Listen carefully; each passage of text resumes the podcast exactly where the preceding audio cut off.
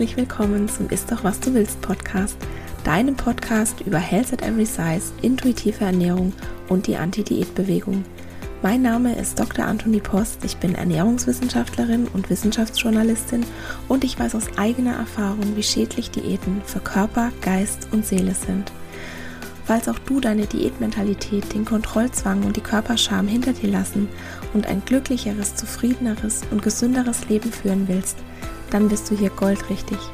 In diesem Podcast geht es nämlich nicht um das Abnehmen oder um Diäten, sondern darum, was du ganz unabhängig von deinem Gewicht hier und jetzt für deine Gesundheit und dein Wohlbefinden tun kannst und wie du endlich Frieden mit dem Essen und deinem Körper schließt. Ich finde es ganz wunderbar, dass du hier bist.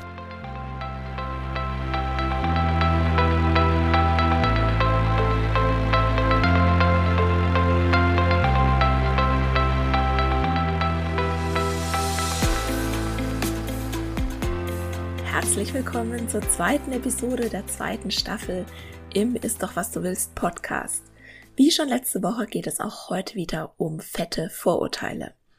Im April habe ich auf Instagram eine kleine qualitative Umfrage gemacht, welchen Vorurteilen dickfette Menschen tagtäglich ausgesetzt sind. Vielen Dank nochmal an dieser Stelle an alle, die bei der Umfrage mitgemacht haben und für die vielen, vielen Nachrichten, die ich bekommen habe. Letzte Woche haben wir schon die drei von euch am häufigsten genannten Vorteile kennengelernt. Das waren erstens, dicke Menschen essen ungesund und oder zu viel.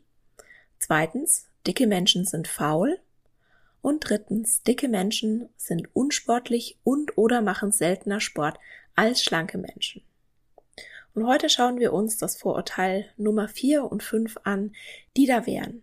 Viertens, dicke Menschen sind selbst schuld an ihrem Gewicht und oder an ihren Krankheiten.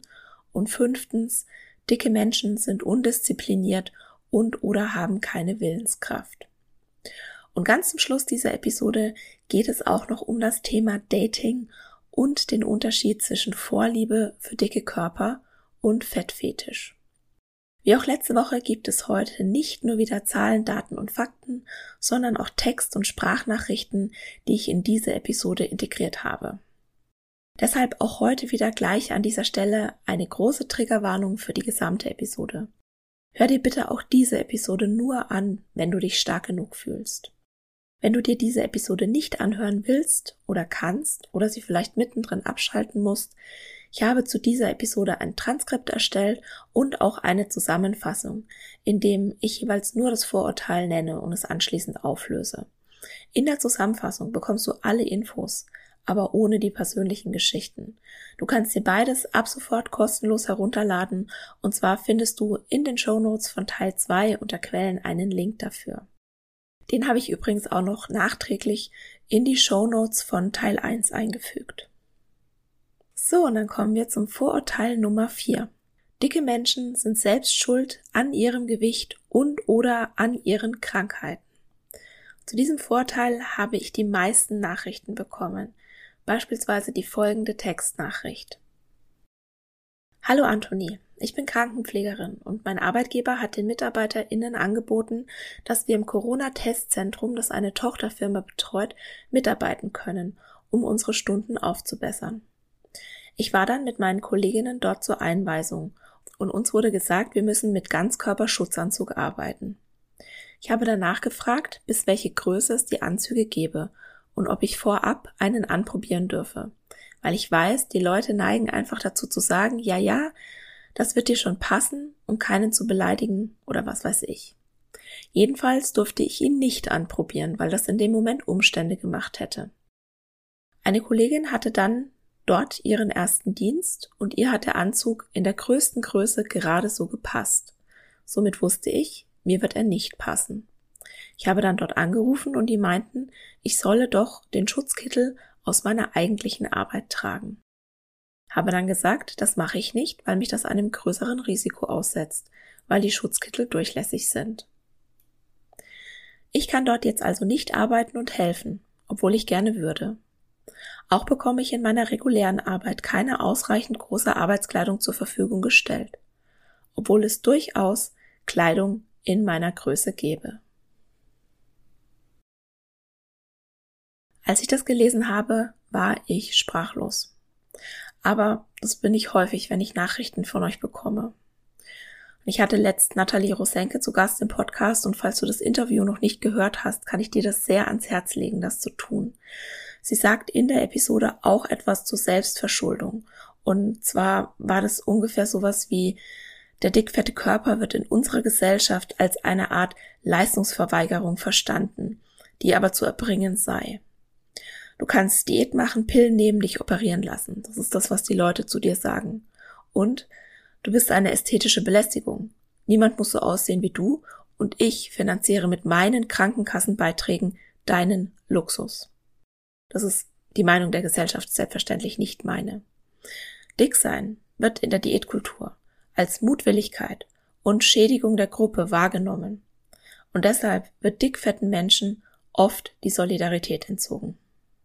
Es gibt eine repräsentative Umfrage des Max-Planck-Instituts aus dem Jahr 2018, die besagt, dass die breite Öffentlichkeit dem Einzelnen oder der Einzelnen die Schuld an seinem ihrem hohen Gewicht gibt.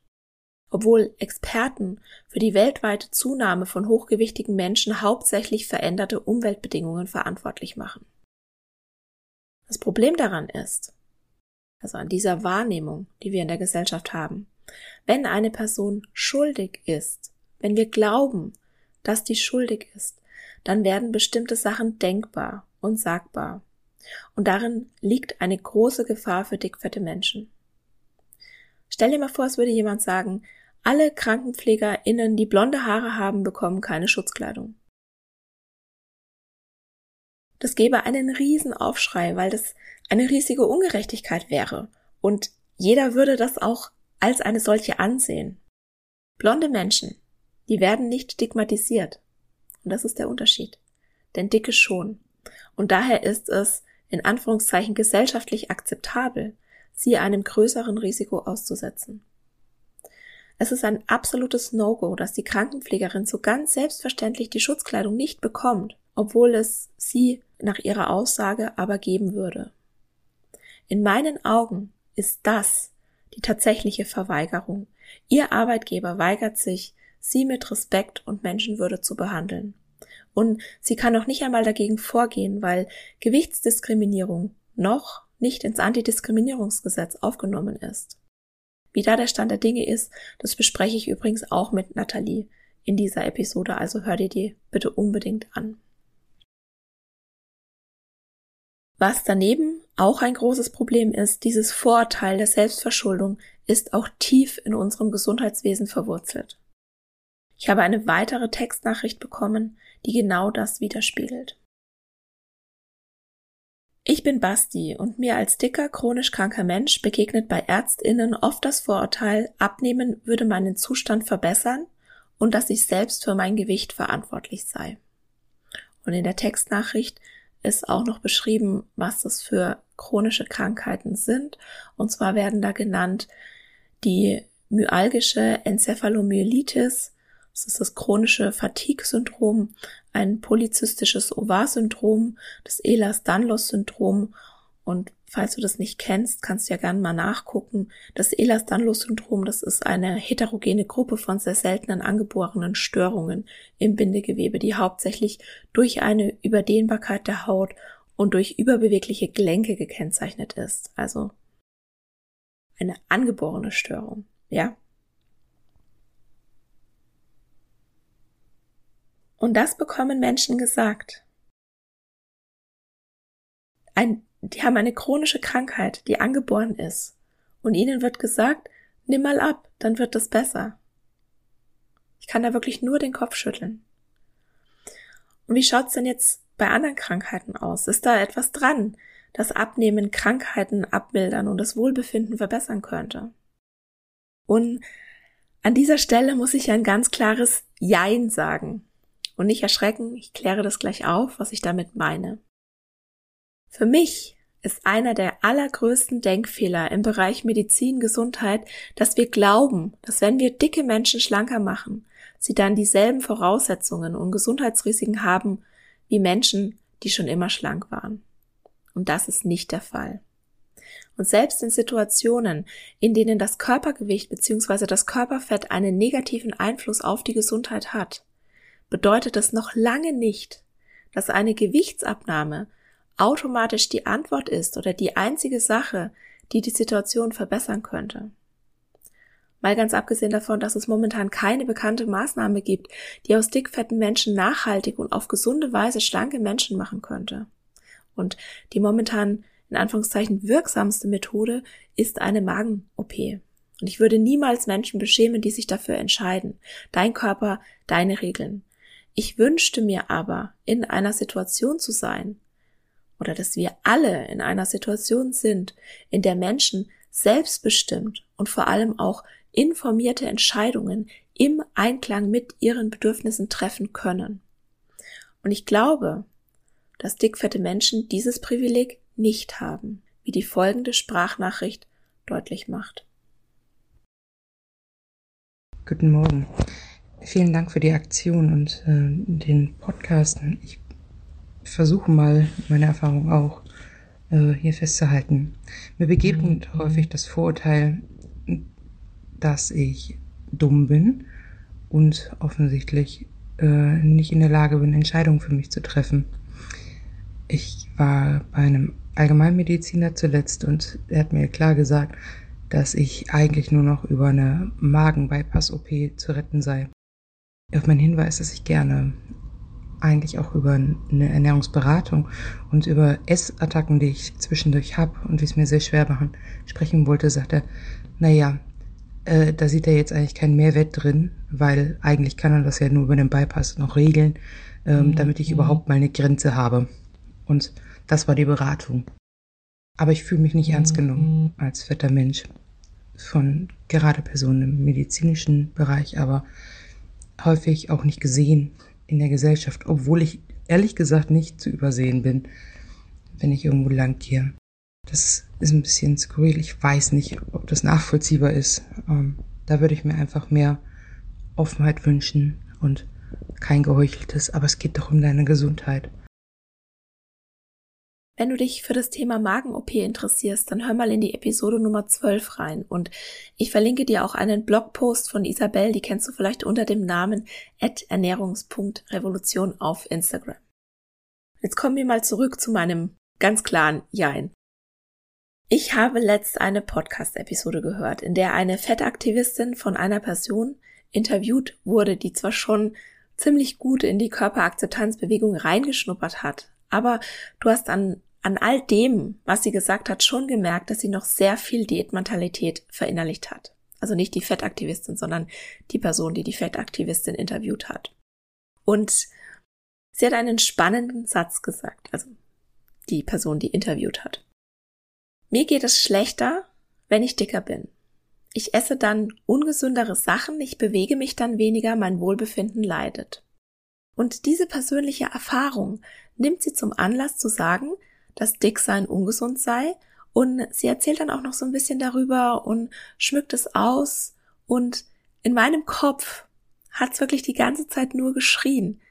Merkst du nicht, dass deine Zunahme nicht der Grund, sondern nur ein Symptom dafür ist, dass es dir schlecht geht, dass in deinem Leben Dinge passieren, die den Boden unter den Füßen wegziehen, also davon spricht sie selbst, so dass du dein gezügeltes Essverhalten nicht mehr aufrechterhalten kannst und merkst du nicht, dass Essen dann für dich ein Bewältigungsmechanismus ist. Und nur weil das jetzt in meinem Kopf schreit, muss das noch lang nicht so sein. Das ist natürlich nur ein Impuls von mir, weil ich kenne die Person nicht persönlich. Ich mache auch grundsätzlich keine Ferndiagnosen. Ich kann das nur vermuten. Meine Erfahrung spricht aber dafür dass ich recht habe. Ich gebe dir mal ein Beispiel. Das kenne ich sowohl von mir selbst als auch von vielen, vielen Klientinnen. Du fängst eine Diät an. Nach zwei oder drei Wochen fühlst du dich besser und du denkst, ja klar, das liegt daran, dass du Gewicht verloren hast. Wenn du etwas in deinem Leben veränderst, nehmen wir mal als Beispiel, dass du deine Ernährung aus welchem Grund auch immer umstellst, dann können genau drei Dinge passieren. Erstens, es ist eine Veränderung, die du vornimmst, die tatsächlich das Problem oder die Krankheit verbessert. Und das ist super. Und so geht es beispielsweise Menschen, die auf bestimmte Lebensmittel allergisch oder intolerant sind, also klinisch diagnostiziert bitte. Ein IgG-Test ist keine Diagnose. Und nehmen wir jetzt mal das Beispiel, wenn jemand eine Laktoseintoleranz hat. Diese als klinisch gesicherte Diagnose erhält und dann keine Laktose mehr isst. Und dann werden sich die Beschwerden bessern. Also die Ernährungsumstellung beziehungsweise der Verzicht auf Laktose oder ähm, die, die Dazunahme von Laktasetabletten, die wird dazu führen, dass die Ernährungsumstellung direkt zu einer Verbesserung führt. So. Das Leben ist aber furchtbar komplex. Und meistens ist es so, dass Folgendes passiert. Und damit kommen wir zu Punkt zwei. Meistens kommt eine Veränderung mit anderen Dingen einher, weil wir eben keine Labormäuse in einer definierten Umgebung sind. Und nehmen wir jetzt nochmal das Beispiel der Laktoseintoleranz. Du hast unklare Beschwerden nach dem Essen und jetzt hast du irgendwo gelesen, dass Paleo eine super tolle Ernährungsweise ist und fängst an, dich so zu ernähren. Und oh Wunder, es geht dir besser. Es gibt immer wieder solche sogenannten Erfolgsgeschichten, dass Menschen ihre Ernährung umstellen, XY Kilo dabei abnehmen und sich plötzlich ihre Beschwerden in Luft auflösen.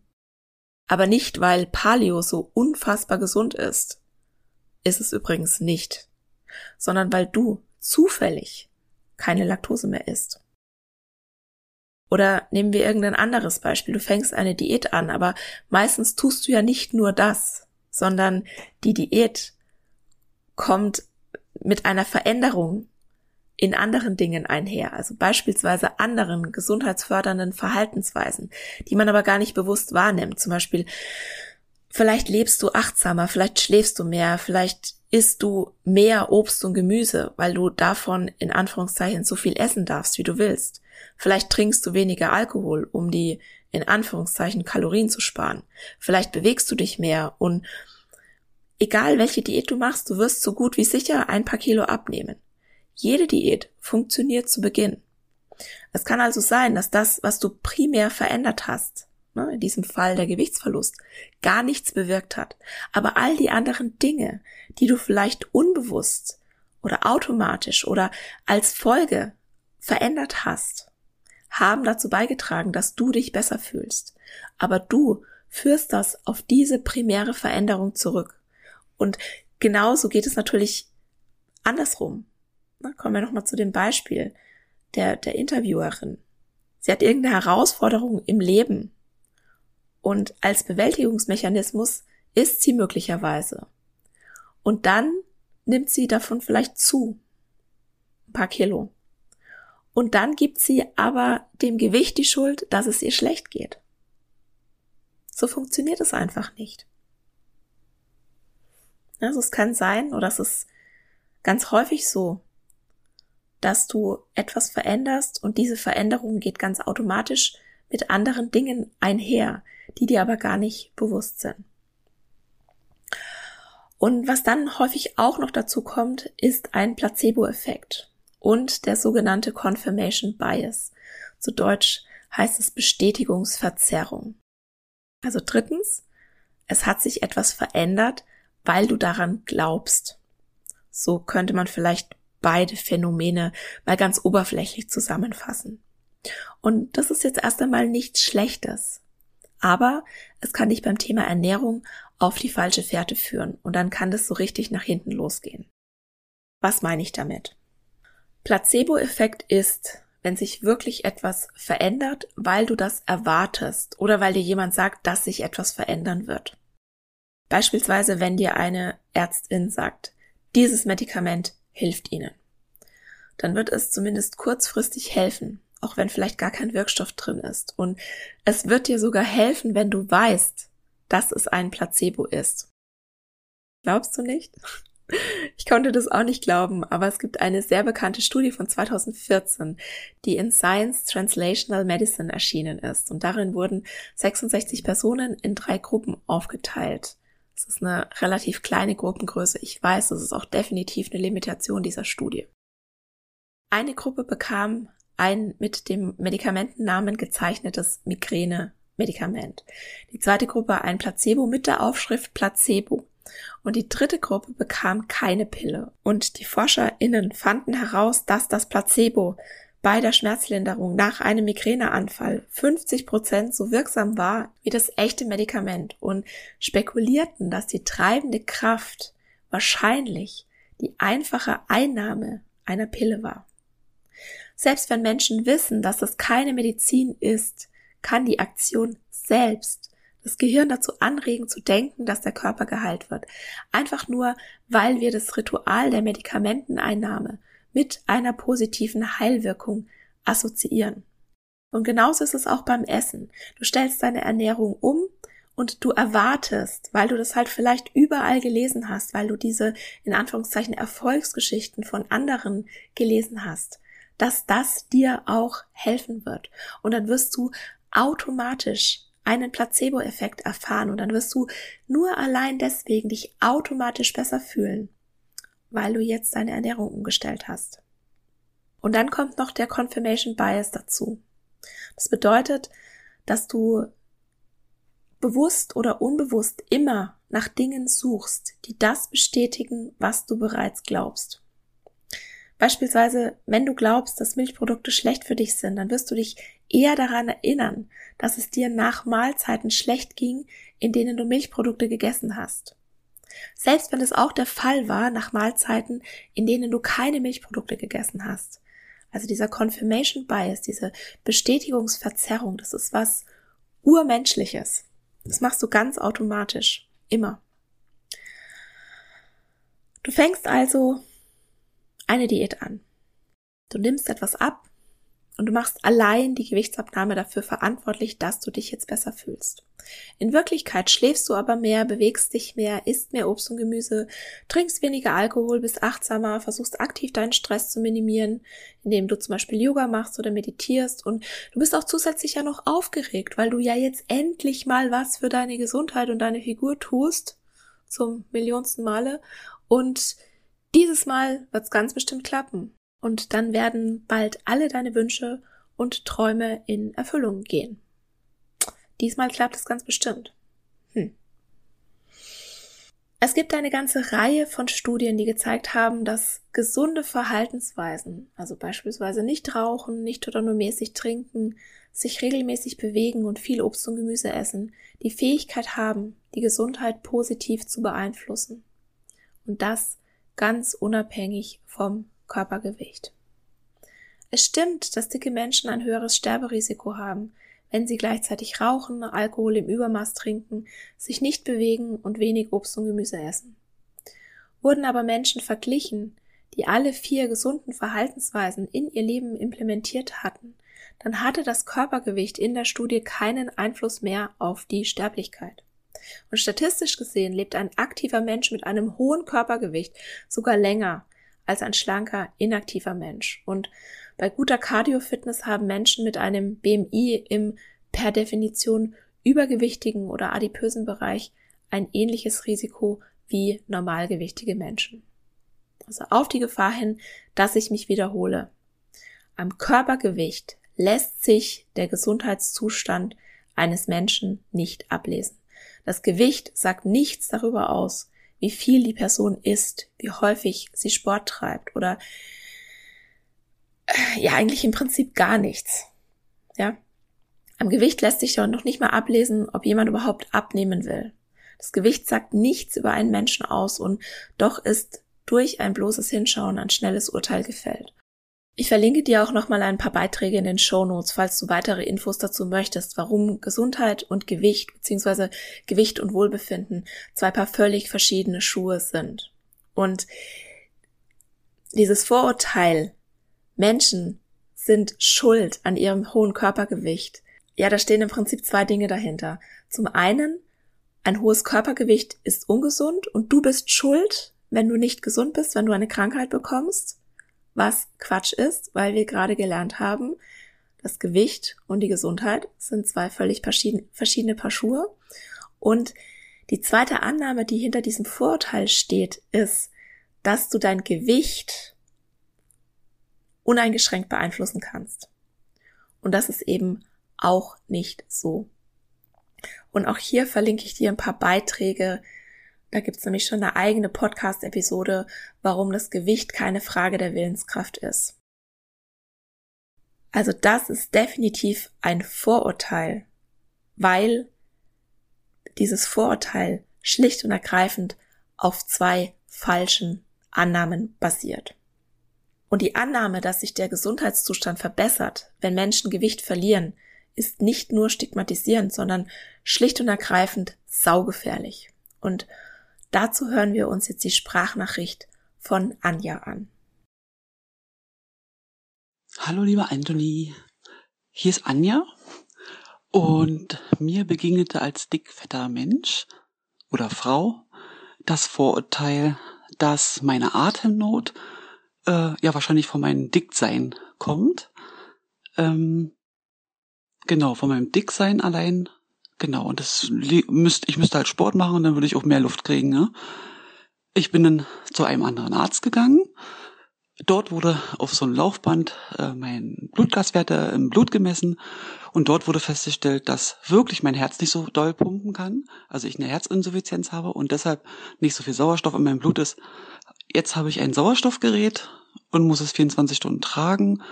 Ist jetzt ein Medikament sozusagen. Aber dieser Arzt in dieser einen Klinik bei mir in Berlin sagten, äh, nein, Sie sind zu dick. Es kann nicht sein. Machen Sie Sport und dann kriegen Sie auch mehr Luft, ne? Ich habe letztens eine spannende E-Mail bekommen von einer Ärztin, die Health at Every Size relativ neu entdeckt hat, für die das absolut Sinn macht und die trotzdem Probleme hat, gewichtsneutral zu praktizieren. Und wir haben uns ein bisschen per E-Mail ausgetauscht und sie hat mir erzählt, dass sie keinesfalls glaubt, dass Ärztinnen absichtlich Gewichtsdiskriminierung betreiben. Und ich glaube das übrigens auch nicht. Ärztinnen sind alle sehr in einem System drin, in dem sie ständig zu hören bek bekommen, wie schädlich ein hohes Körpergewicht sei. Und sie will selbst auf keinen Fall weiterhin Gewichtsstigmatisierung fördern, aber sie hat einfach das Problem, dass sie als Ärztin ja verpflichtet ist, evidenzbasiert zu arbeiten. Und bei einigen Krankheiten ist laut sämtlichen Leitlinien die Ernährungsumstellung, Gewichtsabnahme, immer noch die wichtigste Therapie. Als Beispiel nennt sie Diabetes Typ 2. Und diese Leitlinien kann und darf sie nicht ignorieren, schreibt sie. Das stimmt natürlich auch. Und für sie sei es wirklich schwierig, dieses neue Wissen und alles, was sie gelernt hat, unter einen Hut zu bringen. Und ich habe absolutes Verständnis für ihre Lage und leider auch momentan kein Patentrezept, außer ja, dass wir einfach anfangen müssen, umzudenken, dass wir unsere Glaubenssätze hinterfragen müssen und dass wir die Studienlage auch mal wirklich anerkennen müssen oder dürfen. Und falls Ärztinnen zuhören, und das hoffe ich, dann würde ich gerne drei Fragen für dich als Ärztin in den Raum stellen. Und die darfst du dir ganz alleine, also nur für dich beantworten. Erstens, hast du Medizin studiert, um Menschen zu helfen? Zweitens, wie fühlst du dich, wenn ich dir sage, dass unsere momentane gesellschaftliche Struktur dafür sorgt, dass Menschen aufgrund ihres Aussehens Angst haben, ärztlichen Rat einzuholen und zu Vorsorgeuntersuchungen zu gehen?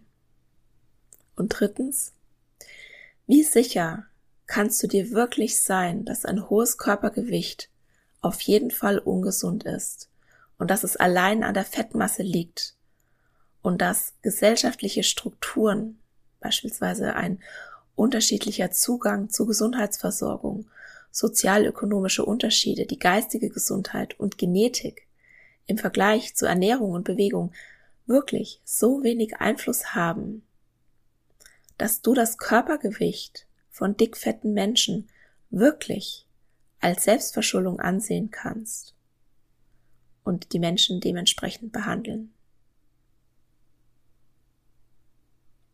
Diese Fragen kann sich natürlich auch jede, jeder andere stellen. Und ich stelle mir diese Fragen auch, wenn ich merke, also jetzt nicht die erste, weil ich habe keine Medizin studiert, aber ich stelle mir manchmal diese Fragen auch, weil auch ich habe ab und zu fettphobische Gedanken, wenn ich eine Person ansehe. Und auch ich habe dann auf einmal Vorurteile, die einfach in meinen Kopf aufploppen. Ja, und dann fange ich aber an, diese Vorurteile zu hinterfragen. Dann frage ich mich, warum denke ich denn das gerade, was ich gerade denke? Und ich würde mir so wünschen, dass sich Ärztinnen diese drei Fragen stellen und dass das vielleicht was bewirkt. Ein Umdenken. Die allermeisten Menschen, die bei Ärztinnen aufgrund ihres Gewichts beschämt werden oder in, in anderen Gesundheitsberufen, ja, die sagen ja nicht, oh, vielen Dank, dass Sie das endlich ansprechen. Das ist ja eine gute Idee. Dann probiere ich das jetzt mal mit einer Idee. Super. Nee, natürlich nicht. Die meisten haben schon zig Diäten hinter sich und alles versucht und mit unfassbar viel Disziplin versucht abzunehmen und die haben auch meistens abgenommen und, und die haben sich dann fix und fertig gemacht, weil sie das Gewicht wieder zugenommen haben. Denn wenn ein Leidensdruck dahinter steht, dann ist die Motivation meistens überhaupt kein Thema. Dem Körper ist es aber egal, ja? Der geht trotzdem in so einen Notmodus und der versucht trotzdem alles, dass du nicht abnimmst. Das Problem ist aber, wenn Ärztinnen einen Gewichtsverlust verschreiben, dann wählen die PatientInnen nicht unbedingt gesunde Verhaltensweisen, ganz im Gegenteil. Und wie oft haben mir KlientInnen schon geschildert, was für unheimlich grenzwertige und ja, sicher nicht gesunde Verhaltensweisen sie an den Tag gelegt haben, um ihr Gewicht runterzudrücken. Und die behandelnden Ärztinnen haben gar nicht nach den Methoden gefragt, sondern immer nur die Zahl auf der Waage gesehen und gesagt, super, machen Sie so weiter. Ne? Alle reden davon, dass der BMI Schwachsinn ist und total ungenau und es so viele Ausnahmen geben würde. Wir handeln aber nicht danach. Denn der BMI wird tagtäglich als Gesundheitsbarometer benutzt und die Ausnahme, die wir im Kopf haben, das sind Kraftsportler vom Kaliber Arnold Schwarzenegger. Dass der BMI aber auch den Gesundheitszustand von der Frau Meier von nebenan nicht akkurat bestimmen kann, weil der BMI einfach ein sehr, sehr, sehr schlechter Marker für die individuelle Gesundheit eines Menschen ist. Das haben wir nicht auf dem Schirm. Bei Arnold Schwarzenegger vielleicht. Aber eben nicht bei der Frau Meier von nebenan. Und mein Vorschlag ist daher, wenn wir doch merken, dass irgendwas nicht zielführend ist, wäre es dann nicht an der Zeit, mal etwas anderes zu versuchen. Und wir müssen ja nicht sofort alles über den Haufen werfen, was wir wissen, aber könnten wir vielleicht mal ein paar Glaubenssätze überprüfen. Nur weil irgendwas schon immer so war, muss es nicht wahr sein. Früher dachte man auch, dass Rauchen gesund sei. Das ist übrigens ein Thema in meiner Keynote. So. Jetzt habe ich sehr, sehr viel zum Vorurteil Nummer 4 geredet. Nochmal die Zusammenfassung. Das Vorurteil, dass ein hohes Körpergewicht und Krankheiten, die dicke Menschen haben, selbst verschuldet sind, die beruht auf zwei falschen Annahmen. Erstens, dass wir willentlich, uneingeschränkt unser Gewicht beeinflussen können und zweitens, dass Dicksein automatisch krank macht. Und das sind beides falsche Annahmen. Und deshalb ist die Selbstverschuldung definitiv ein Vorurteil. So, und damit kommen wir zum Vorteil Nummer 5. Dicke Menschen sind undiszipliniert und oder haben keine Willenskraft. Und ich bekomme auch relativ häufig die Rückmeldung, Health at Every Size, das ist doch nur eine Notlösung für alle, die zu blöd zum Abnehmen sind. Und das sind doch alles nur Ausreden, um sich gehen zu lassen. Dazu eine Textnachricht. Lieber Anthony, erst einmal vielen Dank für deine Bemühungen, Fettshaming mehr in die Öffentlichkeit zu bringen. Ich selbst bin dicker, da ich zum einen unter depressiven Störungen und psychogenem Essverhalten Lipödem Stadium 2 und zum anderen unter einer Immunerkrankung leide, wegen der ich in hohen Dosen Cortison zu mir nehmen muss. Insgesamt bin ich inzwischen bei einem BMI von 40 angekommen und obwohl ich offen mit meinen Erkrankungen umgehe, bekomme ich oft kein Verständnis entgegengebracht. Im Gegenteil, Ich muss mir auch von meinem Partner anhören, dass es wahrscheinlich doch einfach nur etwas mit Selbstdisziplin zu tun hat. Dürfe mich nicht so gehen lassen. Und auch trotz Cortison könne man doch sicher abnehmen. Was unterschwellig immer mitschwingt, ruh dich nicht auf deinen Krankheiten aus. Das Schlimme dabei, ich adaptiere das und mache mir wirklich Vorwürfe, dass es wahrscheinlich wirklich nur an mir und meinem schwachen Willen liegt, fett zu sein. Ich setze mich so sehr unter Druck, dass dadurch meine Krankheiten getriggert werden und ich mich in einer Abwärtsspirale aus Selbsthass und Vorwürfen befinde und im Endeffekt immer dicker werde, anstatt mich anzunehmen und lieben zu lernen. Lange Rede, kurzer Sinn, als dicker Mensch begegnet mir oft das Vorurteil, selbst für meine Situation verantwortlich zu sein und zu wenig Selbstdisziplin zu haben. Das ist quasi das Vorteil 4 und 5 in einem. Und dazu sage ich Nein, einfach nur Nein. Unsere Gesellschaft ist so fettfeindlich, dass ganz objektive Tatsachen einfach ausgeklammert werden, um weiterhin dickfette Menschen niederzumachen.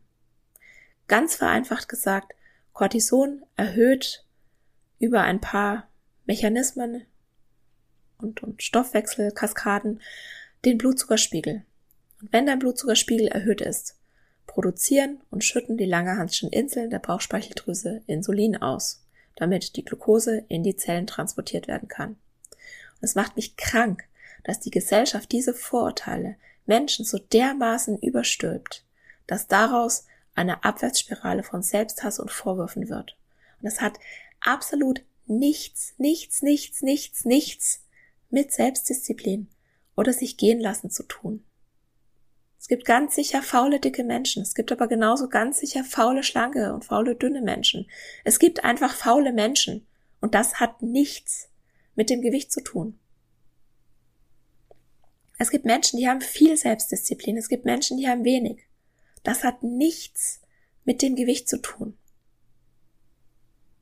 Und alle, die immer noch nicht überzeugt sind und sich denken, ach, das bisschen Cortison, ja, mir ging es früher ganz genauso. Und ich wusste auch theoretisch, dass Cortison den Blutzuckerspiegel erhöht. Mir war aber nie bewusst, was das in der Realität wirklich bedeutet, bis ich mal ein Blutzuckermessgerät für einen Artikel getestet habe.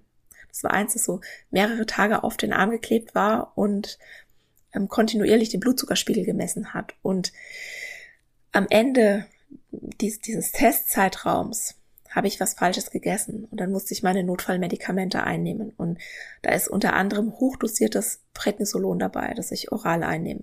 Und ich habe das hier, glaube ich, auch schon mal im Podcast erzählt. Eine halbe Stunde nach der Einnahme ist mein Blutzuckerspiegel von 89 Milligramm pro Deziliter auf 135 Milligramm pro Deziliter angestiegen. Und erst nach 36 Stunden hatte sich mein Blutzucker wieder normalisiert. Und wenn ich zwischendurch etwas gegessen habe, egal was, ja, egal ob Kohlenhydrate oder also viele Kohlenhydrate, ob prozessierte Kohlenhydrate oder ob es äh, die Vollkornvariante war, ich hatte immer einen sprunghaften Anstieg auf so 160 bis 180 Gramm Milligramm pro Deziliter. Und das ist jetzt noch nicht, also ja, das ist jetzt noch nicht besorgniserregend, ja, dieser Anstieg oder dieser, dieser Wert, wo das bei mir lag.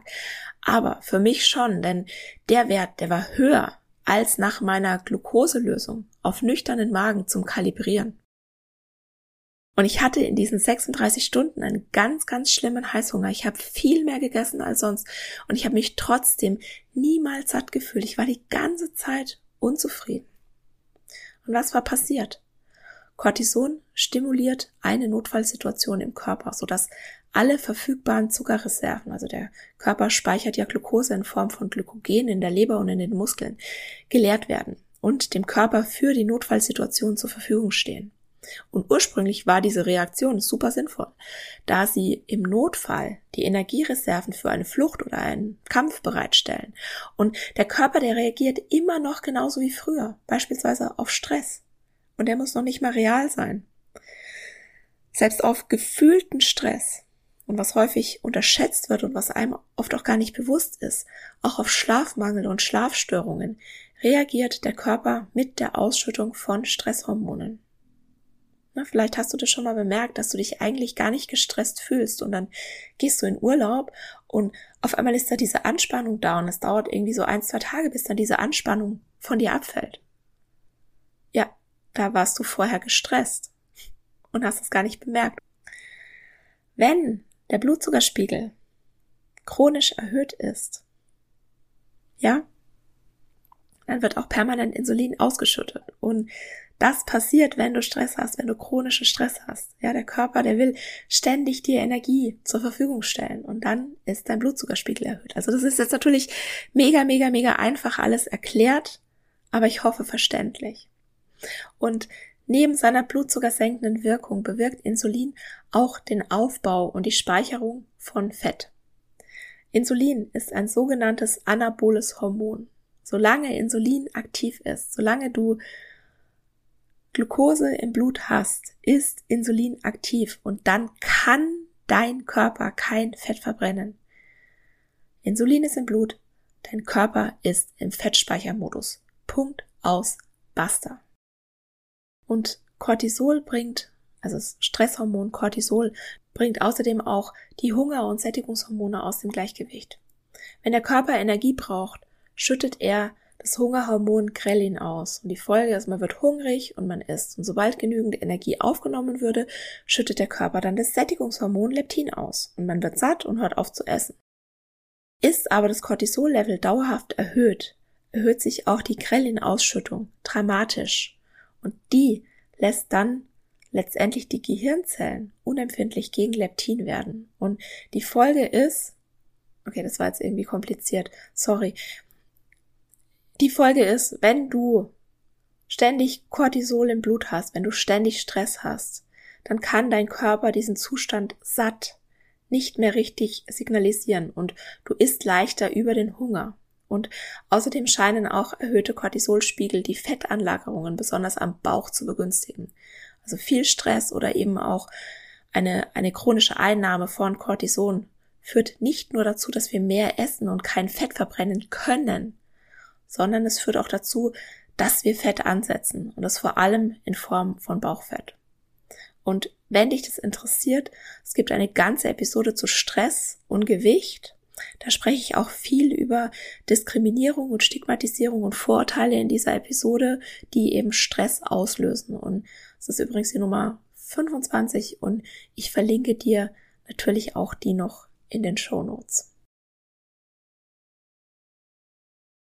Ist dick sein tatsächlich nur eine Sache der Willenskraft? Und ich hoffe, dass ich jetzt schon sehr an deinen Glaubenssätzen rütteln konnte. Ich will dir aber noch eine Geschichte dazu erzählen. Und zwar kannst du dich noch an die Weltmeisterschaften 2019 in Berlin erinnern. Der legendäre Weltrekord von Usain Bolt, 100 Meter in 9,58 Sekunden. Ich kann mich noch sehr gut an diese Pose erinnern, also an seine Siegerpose. Und egal wie ich trainieren würde, e-, egal wie diszipliniert ich wäre, egal wie groß meine mentale Stärke wäre, egal wie viel Willenskraft ich hätte, ich wäre niemals körperlich in der Lage, 100 Meter in unter 10 Sekunden zu laufen. Egal was ich machen würde, egal mit welchen Mitteln ich versuchen würde, dem nachzuhelfen. Legal oder illegal, völlig unmöglich. Damit Usain Bolt diese Leistung überhaupt schaffen konnte, musste er bestimmte körperliche Voraussetzungen mitbringen. Beispielsweise hatte er sehr lange Beine im Verhältnis zum Oberkörper und dieser besonders hohe Körperschwerpunkt ermöglicht, ermöglicht ihm ähm, einen Laufstil, der einen großen Raumgewinn pro Schritt bewirkt. Und deshalb braucht er auf 100 Meter drei oder vier Schritte weniger als andere Supersprinter. Also das habe ich mir nicht selbst ausgedacht, das habe ich in einem, in einem Bericht über ihn gelesen. Und ich gebe das jetzt einfach mal so weiter. Der Bericht ist natürlich auch wieder verlinkt. Also er verliert weniger Energie durch den bremsenden Bodenkontakt, weil er eben weniger Schritte auf 100 Meter braucht. Und er hat außerdem große Füße, die dann im Zusammenspiel mit seinen sehr langen Unterschenkeln eine optimale Hebelwirkung ergeben, die sich dann direkt in kraftvolle Schritte und in ein hohes Tempo umsetzt. Und Usain Bolt hat einen weiteren genetischen Vorteil, der ihn schnell macht. Und es ist ein hoher Anteil schnell zuckender Muskelfasern. So. Ich kann diese körperliche Leistung 100 Meter in unter 10 Sekunden niemals bringen. Sehr wahrscheinlich du auch nicht. Und wir beide sind uns dessen völlig bewusst. Es gibt nur sehr, sehr wenige Menschen auf der ganzen Welt, die dermaßen in der genetischen Lotterie gewonnen haben, dass sie überhaupt die körperlichen Voraussetzungen dafür mitbringen würden.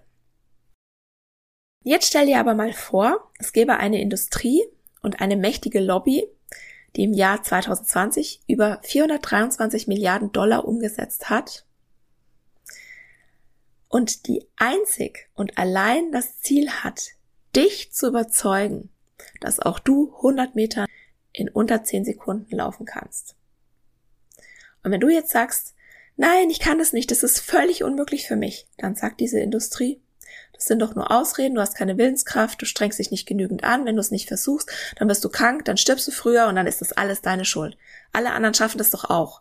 Und ach ja, außerdem bist du absolut nicht liebenswert, wenn du es nicht zumindest versuchst. Willst du denn eigentlich gar nicht dazu gehören? Findest du das lächerlich? Ja, ich auch. Das ist aber die Realität. Wenn es um unsere Figur geht. Nur schätzungsweise vier Prozent aller Frauen wären aufgrund ihrer körperlichen Möglichkeiten überhaupt in der Lage, dem aktuellen Schönheitsideal zu entsprechen. Und nur eine einzige von 40.000 Frauen entspricht tatsächlich in Größe, Figur und Gewicht den Anforderungen eines professionellen Models. Und wenn wir jetzt noch berücksichtigen, dass unser Schönheitsideal auch noch beinhaltet, jung zu sein, dann bedeutet das, dass in ganz Deutschland, in ganz Deutschland, ja, über 80 Millionen Einwohner, Einwohner, nicht mal 250 Frauen natürlicherweise unserem Schönheitsideal entsprechen. Alle anderen müssen nachhelfen und der Druck steigt, nicht nur für Frauen, sondern für alle Geschlechter. Und dann gibt's Formate wie The Biggest Loser oder Germany's Next Topmodel und die verstärken das Problem. Ich muss ganz ehrlich sagen, mich beeindrucken bei The Biggest Loser diese Transformationen auch. Obwohl ich weiß, dass das mit einem schwer essgestörten Verhalten erreicht wurde und dass die Gewichtsabnahme in den aller, aller, allermeisten Fällen nicht nachhaltig ist. The Biggest Loser treibt diese Annahme, dass du nur Willenskraft brauchst, um schlank zu sein, wirklich auf die Spitze. Hast du dir schon mal überlegt, warum es nie eine Reunion-Show gibt? Ist klar, weil die alle wieder dick sind. Das ist nicht nachhaltig. Und Germany's Next Topmodel, auch wenn die jetzt versuchen, einen auf Body Positive zu machen und ja, in meinen Augen ist es beim Versuch geblieben die verstärken das Narrativ, dass Dünnsein gleichzusetzen ist mit Schönheit, Gesundheit, Erfolg, Status und so weiter und so fort. Aber eben nur, wenn du dich genügend anstrengst, wenn du genügend Willenskraft dafür hast. Ja, du musst dir das auch verdienen. Ja, dünn sein, das wird als Leistung angesehen, aber das ist es nicht. Die Mädchen bei Germany's Next Topmodel, die wirken wie das nette Mädchen von nebenan. Da ist eine schöner als die andere. Und trotzdem wird die ganze Zeit an ihnen rumgemeckert, dass sie nicht gut genug seien, dass sie nicht schön genug seien, dass sie nicht schlank genug seien, dass sie einfach nicht genug seien. Und frag dich mal, was macht das mit uns? Wenn diese vermeintlich perfekten Mädchen, die jeglichen Aspekt von Schönheit erfüllen, nicht gut genug sind. Was ist denn dann die Frau Meier von nebenan? Auch wenn viele das nicht hören wollen.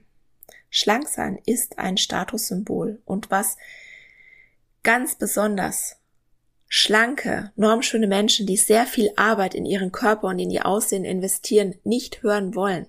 Schlank sein ist ein Privileg, weil unser Gewicht zu einem Großteil durch Faktoren bestimmt wird, die nicht in unserer Hand liegen wie beispielsweise über unsere Gene. Es ist genetisch festgelegt, wie viel wir essen müssen, um satt und zufrieden zu sein, wie häufig wir Hunger haben, wie schnell wir wieder Hunger haben, wie schnell wir satt sind, wie gut uns Essen schmeckt, wie stark unser Belohnungszentrum im Gehirn feuert, wenn wir bestimmte Dinge essen.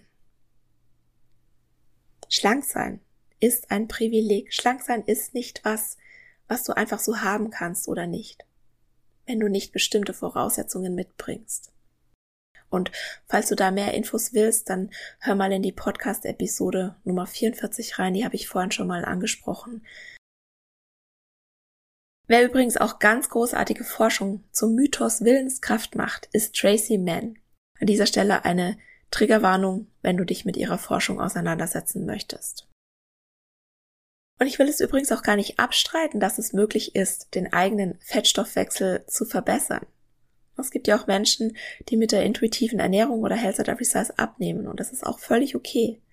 Und bei mir war es jetzt so, mein Gewicht ist ja ziemlich gleich geblieben. Ich habe mich letzt, als es um diese Impfpriorisierungen ging, auf die Waage gestellt und um halt zu wissen, in welche Gruppe mich mein Gewicht möglicherweise einteilt. Deshalb weiß ich jetzt, was ich wiege. Und ich stelle mich aber sonst nicht mehr auf die Waage. Und es kann gut sein, dass ich vielleicht noch Gewicht verliere. Ich schlafe zu wenig, ich esse häufig zu wenig, weil es mir nicht schmeckt oder ich das nicht essen kann, was ich möchte oder weil ich es nicht vertrage und ich bin jetzt überhaupt erst gesundheitlich gerade wieder an einem Punkt angekommen, an dem ich überhaupt rein körperlich wieder in der Lage bin, regelmäßig Sport zu machen. Also aus diesen ganzen Gründen. Ne? Vor allem, dass ich zu wenig esse, ist mein Fettstoffwechsel ganz sicher nicht im optimalen Bereich. Das ist einfach so, das ist eine Tatsache. Es kann also sein, dass sich mein Gewicht noch verändert obwohl ich jetzt schon einige Zeit intuitiv esse. Und wenn es aber nicht der Fall ist, dann ist es auch okay. Ich bin noch nicht so weit wie Melody Michelberger oder wie Charlotte Kurt, die sagen, mein Gewicht darf bleiben, ich will gar nicht mehr schlanker sein. Charlotte hat es letzt in einer Doku gesagt, aber was ich, was ich super finde, also worüber ich mich freue, ich bin mittlerweile an einem Punkt, dass wenn die Fee käme und es mir anbieten würde, schlank zu sein, dass ich dann erstmal nachfragen würde, was sind denn die Bedingungen? Was ist der Preis? Und dann würde ich mir überlegen, will ich das denn wirklich? Und allein, dass ich mir Gedanken darüber mache, dass ich zögere, dass ich nicht sofort Ja sage, das ist eine riesen Sache für mich. Das ist noch gar nicht so lange her. Da hätte ich schon Ja gesagt, bevor die, die Frage überhaupt zu Ende gestellt hätte. Und meine Seele hätte ich gleich auch noch dazu verkauft. Bedingungen, who cares? Ich habe es auch schon einige Male gehört, dass es dann erst wirklich Klick gemacht hat und plötzlich das Gewicht etwas runtergegangen ist, als man dann nach viel innerer Arbeit wirklich den Wunsch losgelassen hat, jemals schlank sein zu müssen. Aber es gibt nun mal keine Garantie. Egal, was dein Gewicht macht, wenn du anfängst, intuitiv zu essen, du machst alles richtig, denn es geht nicht um dein Gewicht. Und es ist völlig okay, dass ich beispielsweise diese Arbeit mache, auch wenn ich noch nicht hundertprozentig fein mit meinem Gewicht bin. Vielleicht werde ich das nie sein. Aber auch wenn ich diese Gedanken ab und zu habe, ich habe mich entschieden, die zu hinterfragen und nicht mehr danach zu handeln. Ich habe mich entschieden, mich liebevoll um mich selbst zu kümmern. Und dafür brauche ich persönlich mehr Disziplin und Willenskraft als für jede Diät. Für mich waren Diäten früher immer so eine Art blinder Aktionismus der mich davon abgelenkt hat, mich mit den unangenehmen Gefühlen beispielsweise auseinanderzusetzen, ja, von denen mich Diäten ablenken sollten. Also an die Diät zu leben, das ist wirklich die harte Tour. Und das Gewicht ist keine Frage der Willenskraft. Ich hoffe, das ist jetzt klar. Auch zu diesem Punkt habe ich sehr viel geredet, weil der mir unheimlich wichtig ist. So, das waren die fünf Vorurteile und ich hoffe, du hast etwas Neues erfahren. Ich hoffe, dass dir manche Zusammenhänge etwas klarer wurden und wenn du nur eine einzige Sache aus dieser Episode mitnimmst, dann bitte die. Gesundheit hat keinen Look und Gewicht ist kein Verhalten. Wenn du einen dickfetten Menschen anschaust, ist das einzige, worauf du ganz sicher Rückschlüsse ziehen kannst, dass die Person dick ist. Alles, was da sonst noch ist, alles, was du dir sonst noch denkst, das sind deine eigenen Vorurteile. Und was wir auch endlich mal checken müssen, ist, dass Gesundheit nicht nur die körperliche Gesundheit ist, die wir ja zum Beispiel anhand von Blutwerten messen können, sondern auch immer die geistige Gesundheit mit einschließt. Du kannst dich noch so perfekt ernähren, wie auch immer du das definieren magst. Wenn dich deine Ernährung stresst, wenn die sich, äh, wenn die dich davon abhält, dich mit FreundInnen zu treffen, wenn du deswegen Angst hast vor Familienfeiern, weil die nicht in deinen Plan passen, wenn du Schuld und Schamgefühle hast beim Essen, wenn du ein essgestörtes Essverhalten an den Tag legst, dann ist das einfach nicht gesund, egal wie perfekt deine Ernährung sein mag. Wir müssen aufhören, die körperliche Gesundheit über die geistige Gesundheit zu stellen. Und dazu passt perfekt die nächste Textnachricht, die ich bekommen habe. Vorurteile, puh, da gibt's vieles. Allen voran, in meinem Fall, das Vorurteil der lustigen Dicken. Und ich fühle mich auch immer schon fast dazu gezwungen, lustig zu sein. Die meisten Menschen sind fast schon schockiert, wenn ich einen Scheißtag habe und einfach beim besten Willen keine spontanen, sarkastischen oder spitzen Kommentare abgebe, was ja alle toll finden. Die wenigsten wissen, akzeptieren, können sich überhaupt vorstellen, dass ich unter anderem unter Depressionen leide und es Tage gibt, an denen ich nur nach minutenlangen Weinen mich aufraffen kann, mich aus dem Bett zu bewegen. Und es gibt auch das unausgesprochene Vorteil, dass man sich als dickfetter Mensch mit weniger zufrieden geben muss als schlanke Menschen. Egal ob Jobauswahl, Partnerwahl und so weiter. Das ist so ein blödes Vorurteil. Nur weil ich dickfett bin, heißt es nicht, dass ich mich mit dem Minimum zufrieden geben muss. Das sind so die Vorurteile, die mich am ehesten begleiten.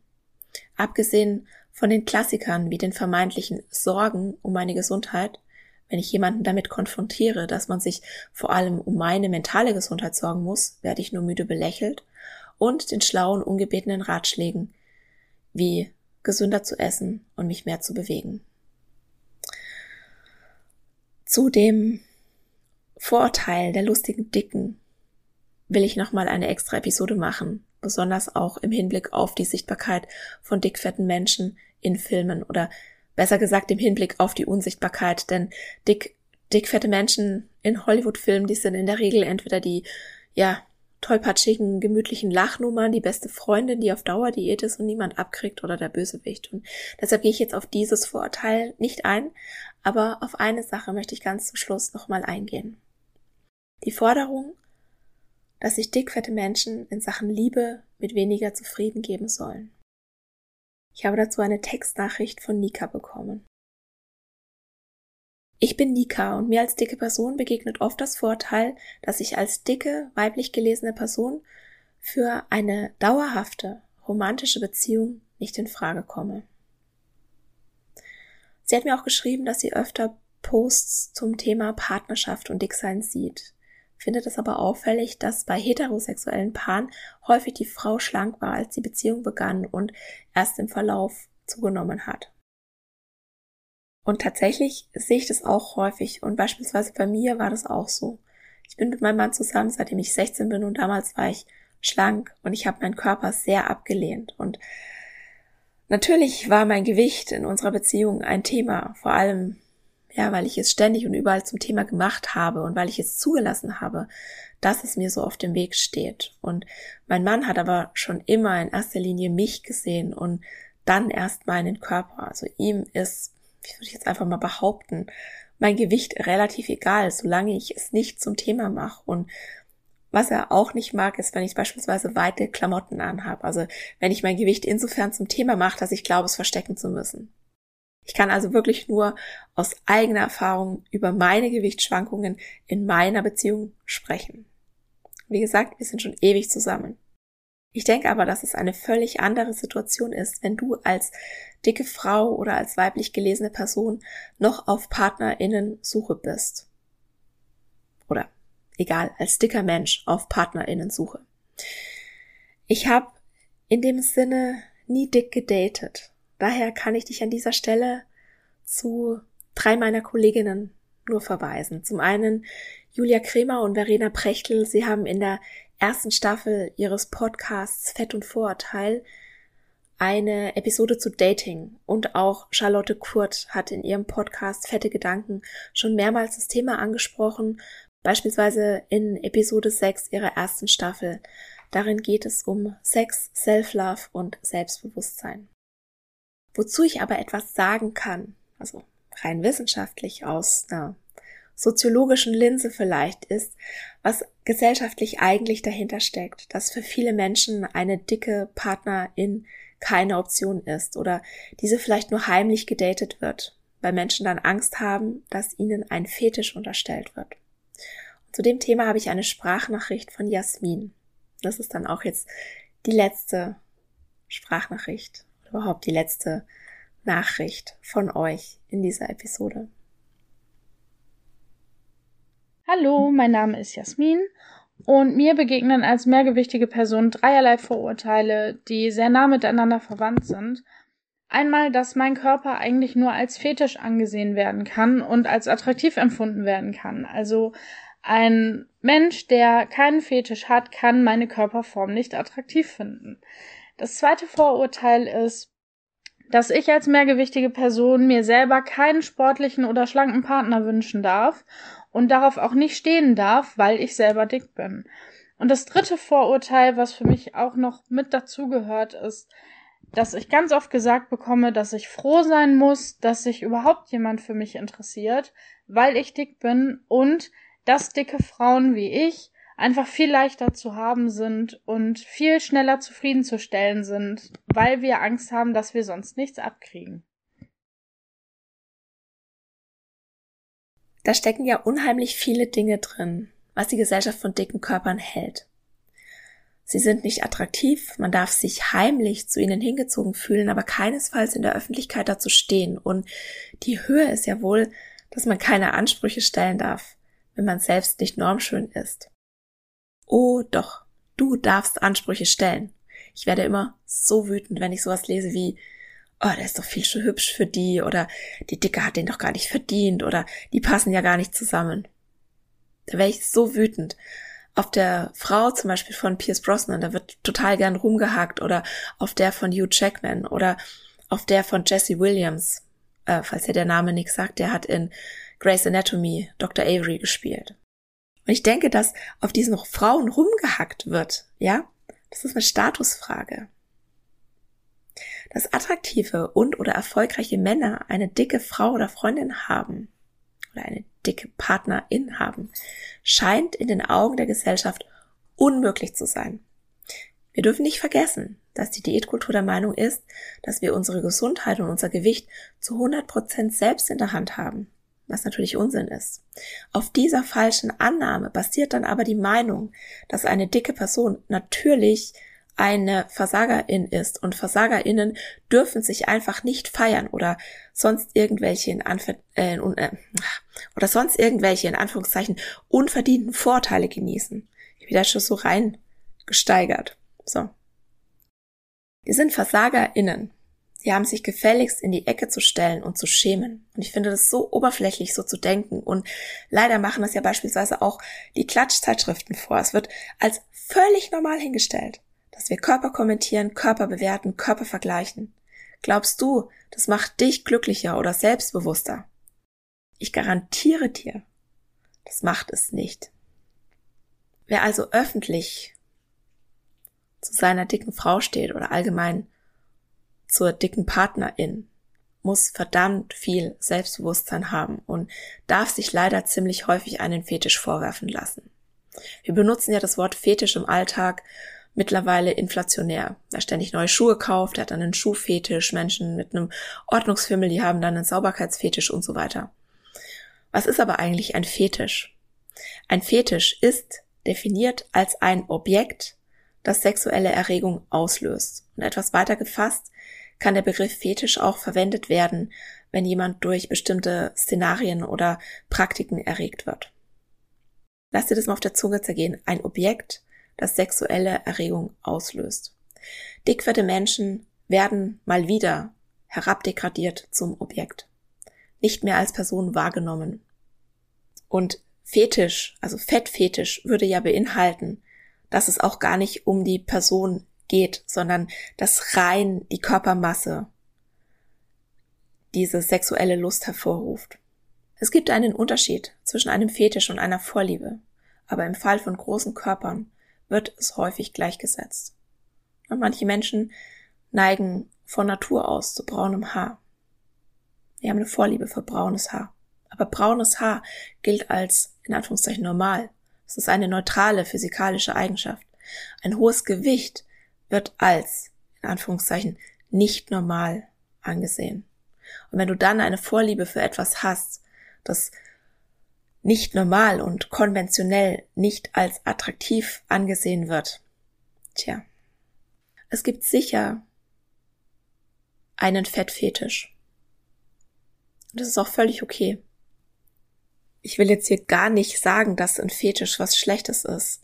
Ja, wenn man das selbst dran Spaß hat und wenn die Person, mit der man diesen Fetisch auslebt, da auch Spaß dran hat, ja, wenn es in, in beiderseitigem Einverständnis geschieht. Also dann ist es ja überhaupt kein Thema. Diesen Begriff aber zu benutzen, um jemanden als unnormal hinzustellen, das geht einfach gar nicht. Und ich denke, dass nicht das beleidigende oder abweisende Verhalten die größte Herausforderung ist, die dickfette Menschen beim Dating erleben, sondern die Tatsache, dass dieses Verhalten in unserer Gesellschaft als normal angesehen wird oder sogar lustig. Es ist gesellschaftlich völlig akzeptiert, sich über jemanden lustig zu machen, wer nicht nur normschöne Personen datet oder weil die Person sich vielleicht sogar zu dicken Menschen hingezogen fühlt. Wenn es keine Fettphobie in unserer Gesellschaft gäbe, dann wäre ein solches Verhalten schlichtweg unakzeptabel und würde als falsch angesehen werden. Die Abwertung von dicken Menschen ist in unserer Gesellschaft aber so tief verwurzelt, dass viele noch nicht mal erkennen, dass sie diese Überzeugung haben. Und dass viele noch nicht mal erkennen, dass dickfette Menschen nichts anderes als Respekt, Würde und Liebe verdienen. Worte haben große Macht und manchmal sagen wir Dinge, die Vorurteile gegenüber dickfetten Menschen verstärken. Wir alle tun das. Wir wachsen damit auf, wir haben sie verinnerlicht. Wir geben diese Sätze an unsere Kinder weiter. Wir bestärken dadurch den Glauben, dass Schlanksein eine Tugend ist und Dicksein etwas, wofür du dich schämen müsstest. Das geschieht ganz unterbewusst. Und es schadet uns, dir, mir und unserer Gesellschaft. Deshalb kämpfe ich darum, dass endlich Schluss ist mit den fetten Vorurteilen. Und ich hoffe sehr, dass diese Doppelepisode einen kleinen Teil dazu beigetragen hat. Ich danke dir von Herzen, dass du dir diese lange, lange Episode bis zum Ende angehört hast.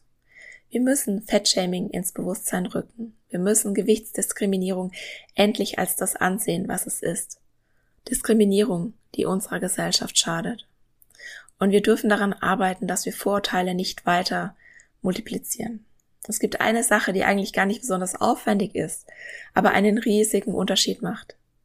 Hör auf, Körper und Essverhalten zu kommentieren. Mach es nicht bei dir selbst, mach es nicht bei der anderen. Mach es nicht positiv und nicht negativ und ich bitte dich, ich bitte dich von Herzen, hör auf, Gewichtsabnahmen zu loben. Ich bin davon überzeugt, dass es ein sehr guter Anfang ist, um unsere fetten Vorurteile als Gesellschaft zu überwinden.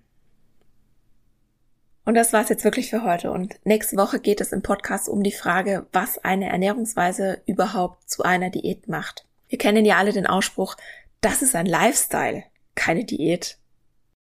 Ich habe sowas früher auch gesagt und ich habe gar nicht gemerkt, dass ich Diät mache. Denn Diäten sind mittlerweile so richtig gut getarnt. Aber nur weil sie nicht mehr so heißen, machen sie trotzdem immer noch dick und schaden unserer Gesundheit, sowohl körperlich als auch mental. Und woran du eine Diät erkennst und was du stattdessen machen kannst, das erfährst du in der nächsten Woche. Und ich hoffe, du fandest die interaktive Podcast-Episode genauso spannend wie ich und ich freue mich, wenn du nächste Woche auch wieder dabei bist. Und das war's für heute. Ich danke dir von Herzen fürs Zuhören und hoffe, dass dir die Episode gefallen hat und dass du ganz viel für dich mitnehmen konntest. Falls du denkst, dass es da draußen jemanden gibt, dem der Podcast auch gefallen könnte, dann freue ich mich, wenn du dieser Person davon erzählst oder ihr gleich den Link zum Podcast weiterleitest. Ganz besonders würde ich mich auch freuen, wenn du bei iTunes den Ist doch was du willst Podcast bewertest, denn damit hilfst du anderen Menschen dabei, den Podcast zu finden und das Konzept von Health at Every Size kennenzulernen. Ich freue mich immer von dir zu hören und gerne kannst du bei Instagram at Dr. Dein Feedback zur heutigen Folge geben oder auch deine Fragen loswerden, falls noch etwas offen geblieben ist. Es ist nicht immer einfach, gegen den Strom zu schwimmen und mit Health at Every Size die Glaubenssätze der Gesellschaft herauszufordern. Und daher möchte ich dir gerne 4x10 Antworten gegen Fettphobie und Bodyshaming an die Hand geben, sodass du in verschiedenen Situationen wie in der Familie, auf der Arbeit, beim Arzt oder beim Essen nie wieder sprachlos bist, wenn jemand deinen Körper oder deine Essensauswahl beschämt? Du kannst dir die Antworten kostenlos runterladen auf meiner Homepage www.antonipost.de und ich habe dir den direkten Link zum Freebie auch in die Shownotes gepackt. Der erste Schritt in dein neues Leben ist, die Diätmentalität in Frage zu stellen und zu begreifen, dass dir Diäten niemals das geben werden, wonach du dich eigentlich sehnst. In diesem Sinne, isst doch was du willst und alles Liebe, deine Antonie.